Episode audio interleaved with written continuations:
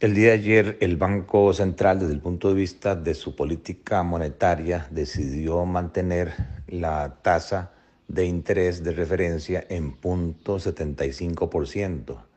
a pesar de que reconocen que hay presiones hacia el incremento de los precios, presiones hacia un mayor nivel de inflación. De hecho, se está regresando al rango de metas de inflación que el Banco Central se ha establecido entre un 2% y un 4% y un valor central anual del 3%. Este incremento en parte es debido por la mayor devaluación del colón que afecta el valor de los bienes importados. También es debido al aumento del precio del petróleo y especialmente por todos los problemas de logística y también de aumento de precios en las materias primas al estar los países desarrollados inyectando grandes masas de liquidez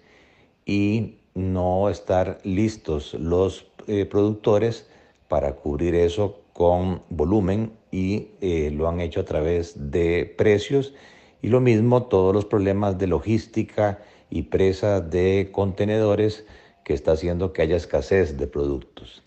Sin embargo, hay un consenso en los bancos centrales del mundo que este impacto inflacionario no es permanente, es un, impacto transitorio, un poco más largo de lo que se preveía entre 12 y 18 meses. Y por esa razón el Banco Central de Costa Rica considera que en el tanto en que la inflación se mantenga en el objetivo meta centro del 3%, mantendrán una política monetaria flexible, una política monetaria que siga prevaleciendo tasas de interés bajas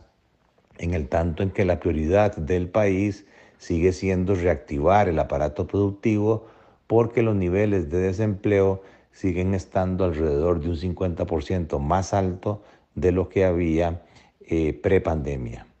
De manera tal que no creo yo que el país tenga un efecto de lo que llamamos recalentamiento de la economía de aumentos significativos en los precios que obligue al Banco Central a cambiar su política monetaria y a subir las tasas de interés para evitar que ese exceso de demanda se vaya a nivel de precios, generando inflación, que es el impuesto más regresivo que hay, porque castiga negativamente el poder de compra de los presupuestos de las familias y de las empresas.